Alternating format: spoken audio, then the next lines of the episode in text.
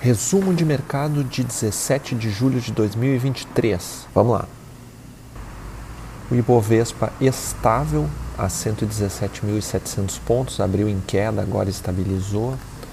Temos o dólar novamente em alta, cotada a 4,82, 0,64%, mesmo que o índice do dólar lá fora esteja estável. Então é um sinal de o real perdendo um pouquinho de força aqui por resultados ruins da China. Também não é coincidência que os contratos futuros de petróleo estão no vermelho, baixa superior a 1%, reagindo ao PIB da China abaixo do esperado. Dow Jones agora em leve alta, começou em queda, mas reagiu um pouco. No Brasil, temos o Boletim Focus reavaliando o PIB de fato 2023 para cima, que acredita-se que vai fechar, pensando agora nessa semana, uh, expectativa de fechar a 2,24%.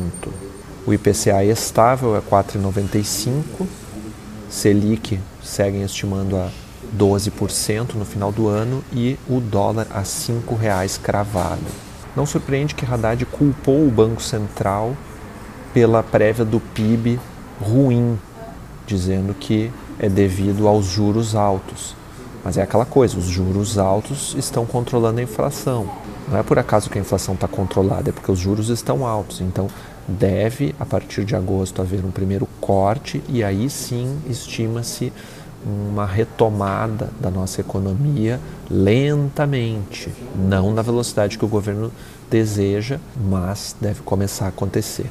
É isso, pessoal. Obrigado. Boa semana a todos.